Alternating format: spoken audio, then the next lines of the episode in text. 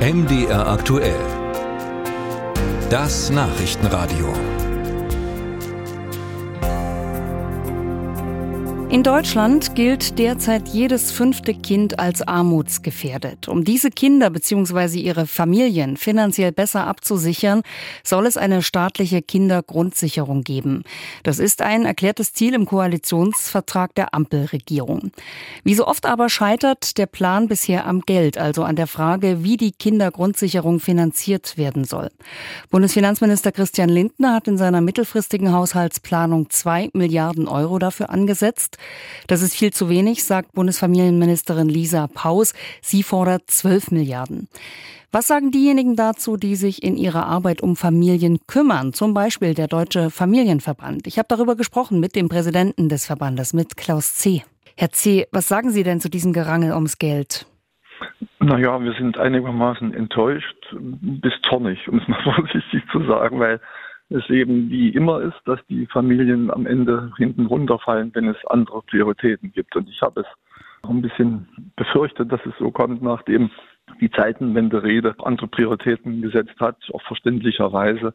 Als das Inflationsausgleichsgesetz kam, dann war mir klar, dass die Familien am Ende wahrscheinlich wieder leer ausgehen. Und das ist kein schönes Zeichen, auch nicht von Politik, denn bei den Kindern handelt es sich um unsere Zukunft und dass das so eine geringe Rolle dann spielt, das ist nicht gut. Kein schönes Zeichen und es ist auch nicht zukunftsgewandt.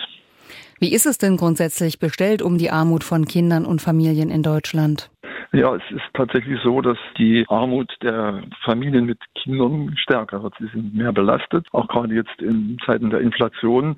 Die Basics, wie man so schön sagt, sie sind teurer geworden, größer als die Inflationsrate und damit eigentlich eine größere Belastung insgesamt. Aber nicht nur wegen der Inflation, sondern generell sind die Belastungen der Familien so groß geworden, dass eigentlich eine Familie mit normalen Einkommen das kaum schulden kann. Und wenn es so kommt wie jetzt geplant, dann ist das absolut nicht ausreichend.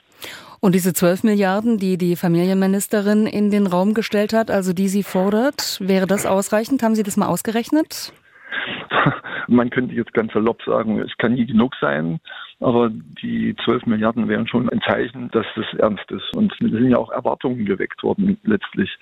Das Zusammenführen der verschiedenen Leistungen, das ist per se schon mal gut. Es hat sich kaum noch in dem Dschungel der Förderung jemand ausgekannt zwischen dem Kinderfreibetrag, zwischen dem Kinderzuschlag und dem Bildungs- und, und Teilhabegesetz und was da alles noch eine Rolle spielt kommunal. Also die Bündelung ist erstmal eine gute Idee.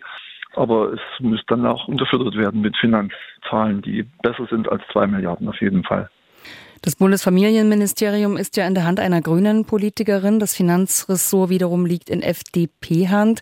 Sehen wir hier möglicherweise auch eine Auseinandersetzung der politischen Lager auf Kosten von Kindern, denen es finanziell nicht so gut geht? Also ich, ich will erstmal feststellen, dass es eine Regierung ist, eine Ampelkoalition, die hat sich das im Koalitionsvertrag so vorgenommen und deswegen ist es mir eigentlich egal, von welcher Partei gesteuert oder, oder nicht unterstützt wird. Natürlich, wenn es heißt, das muss das Familienministerium aus eigenen Mitteln refinanzieren, dann kann ich mir nicht vorstellen, wie das gehen soll. Und wenn es dann das schultern muss, dann muss es woanders wegnehmen. Und das heißt dann, dass diejenigen, die ich jetzt unterstützen möchte, das dann selbst wieder bezahlen über andere Wege. Das kann kein guter Weg sein. Also insofern muss ein Weg gemeinsam in der Koalition gefunden werden, dass das, was notwendig ist für Familien, auch aufgebracht wird. In der Kindergrundsicherung, da sollen ja künftig Kindergeld, Kinderzuschlag und auch noch weitere Zahlungen an Familien gebündelt werden. Ist das in mhm. Ihren Augen sinnvoll?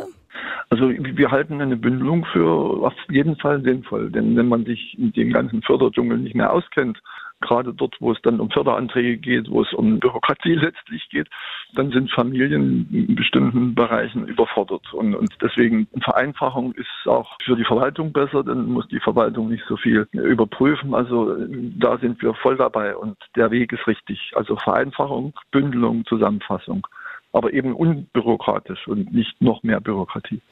Am Mittwoch, da soll der Haushaltsplan für das kommende Jahr verabschiedet werden und da soll es dann auch um die Eckdaten für die Folgejahre gehen und damit eben auch um die Kindergrundsicherung. Sind Sie denn zuversichtlich, dass es bis dahin ein tragfähiges finanzielles Konzept geben wird? Also im Moment äh, fehlt mir die Vorstellungskraft, dass das in zwei Tagen, was jetzt die ganze Zeit nicht gelöst werden konnte, nun plötzlich gelöst werden kann. Das muss dann ein Ressort sagen, wir haben das Geld noch, wir können es in die große Schatulle legen. Und wenn das nicht geschieht, dann wird es bei den zwei Milliarden bleiben und das ist überhaupt nicht ausreichend. Dann wäre das enttäuschend. So wie ich das jetzt einschätze, wird es kaum mehr werden. Es wird also dann vielleicht eine Mogelpackung entstehen, wo man dann Kindergrundsicherung dazu sagt.